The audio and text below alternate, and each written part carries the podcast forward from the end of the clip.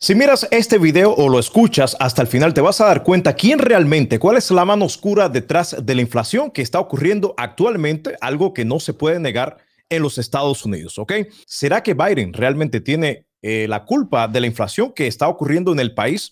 Bueno, ahora mismo todo el mundo habla de la inflación, pero eh, todos están ignorando eh, su mayor causa, que es la concentración corporativa, el poder que tienen pocas corporaciones en este país. Los republicanos, por ejemplo, no han perdido el tiempo para criticar a Biden sobre la inflación, pero no caigas en ese alarmismo. Todo el mundo está ignorando la razón estructural más profunda del aumento de los precios, que es la concentración de la economía estadounidense en eh, las manos de unos pocos gigantes corporativos con el poder de subir los precios. Si el mercado fuera realmente competitivo en los Estados Unidos, algo que yo vengo diciendo hace años ya, aquí no existe tal capitalismo porque varias corporaciones tienen el monopolio de casi todos los productos que se generan en este país. Si el mercado fuera realmente competitivo, quisieran las corporaciones? Bueno, mantener los precios bajos para mantener los clientes. Pero ¿qué está pasando? Son pocas corporaciones que mantienen el monopolio de los productos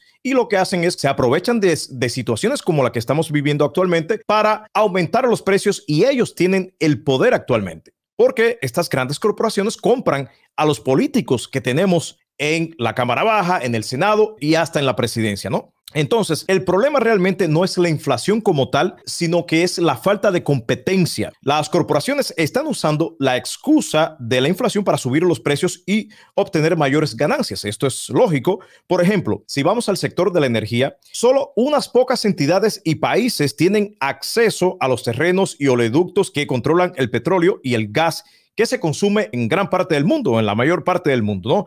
Estos últimos ya sabemos que recibieron un golpe bastante fuerte económicamente hablando durante la pandemia, ya que la mayoría de los consumidores optaron por quedarse en casa, pero ahora están más que compensando toda esta pérdida que tuvieron en el año 2020. ¿Cómo lo están haciendo? Bueno, limitando la oferta y una vez que la oferta está limitada, se puede aumentar los precios. Por eso es que la causa real por lo que la gasolina, el petróleo y todo esto subió tanto de precio cuando se reabrió la economía es porque este grupito de gente que ves ahí en ese mapa tiene el control de subir y bajar los precios del petróleo. Ahora miremos a los bienes de consumo. Por ejemplo, en el 2021, Procter Gamble subió los precios de productos básicos como pañales y papel higiénico. De hecho, no sé si se acuerdan, pero durante la pandemia se hacían muchos memes o memes de los eh, papeles sanitarios. Eh, PMG aumentó el precio de los pañales y también papel higiénico,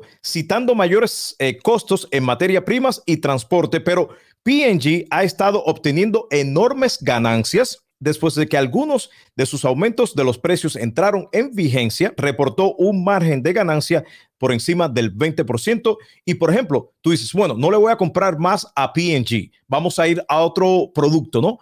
En cuanto a pañales y papel sanitario. Bueno, P&G tiene un solo competidor en los Estados Unidos, que es nada menos que Kimberly Clark. Y ellos quisieron, a la vez que P&G aumentó los precios, coincidentemente aumentaron también los precios. Entonces, no tienes a dónde ir. Otro ejemplo también es eh, PepsiCo, ¿no? En el 2021, PepsiCo subió los precios culpando a los costos más altos de los ingredientes fletes y mano de obra. Luego registró 3 mil millones en ganancias operativas hasta septiembre del 2021. PepsiCo solamente tiene un competidor. ¿Quién es? Nada menos que Coca-Cola, quien también reportó un aumento de sus ganancias. Coca-Cola registró 10 mil millones en ingresos en el tercer trimestre del 2021, un 16% más que en el año previo. Por otro lado, también el aumento de los alimentos se están disparando, pero la mitad proviene de la carne que cuesta un 15% más. Y qué casualidad que en los Estados Unidos hay solamente cuatro corporaciones